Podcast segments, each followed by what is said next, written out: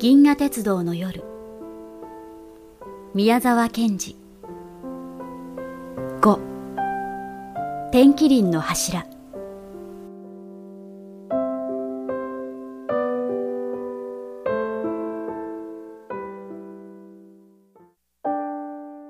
牧場の後ろは緩い丘になってその黒い平らな頂上は北の大熊星の下にぼんやり普段よりも低く連なって見えました。ジョバンニはもう梅雨の折りかかった小さな林の小道をどんどん登っていきました。真っ暗な草やいろいろな形に見える藪の茂みの間をその小さな道が一筋白く星明かりに照らし出されてあったのです。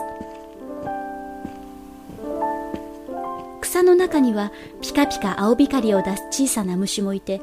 ある葉は青く透かし出され、ジョバンニはさっきみんなの持っていったカラスウリの明かりのようだとも思いました。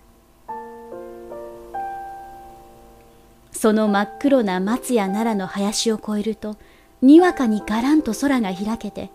天の川がしらしらと南から北へ渡っているのが見え、また頂の天気林の柱も見分けられたのでした。釣り鐘草か野菊の花か。そこら一面に夢の中からでも香り出したというように咲き鳥が一匹丘の上を鳴き続けながら通っていきました。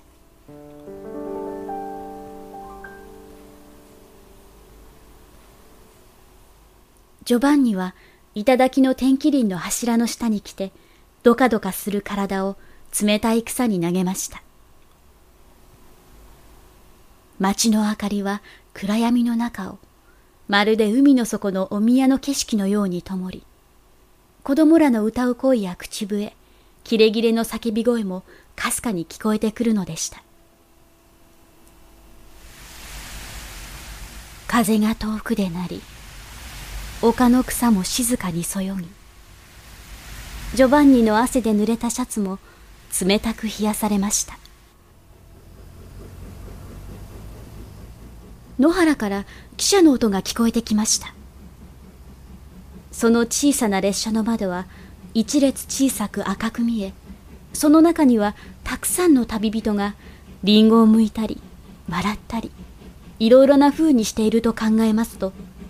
ジョバンニはもう何とも言えず悲しくなってまた目を空に上げました。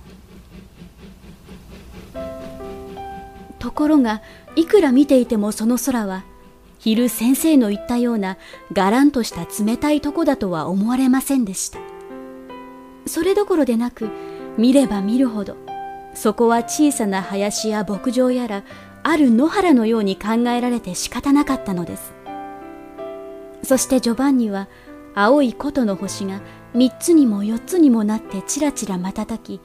足が何遍も出たり引っ込んだりしてとうとうキノコのように長く伸びるのを見ました。またすぐ目の下の町までがやっぱりぼんやりしたたくさんの星の集まりか一つの大きな煙かのように見えるように思いました。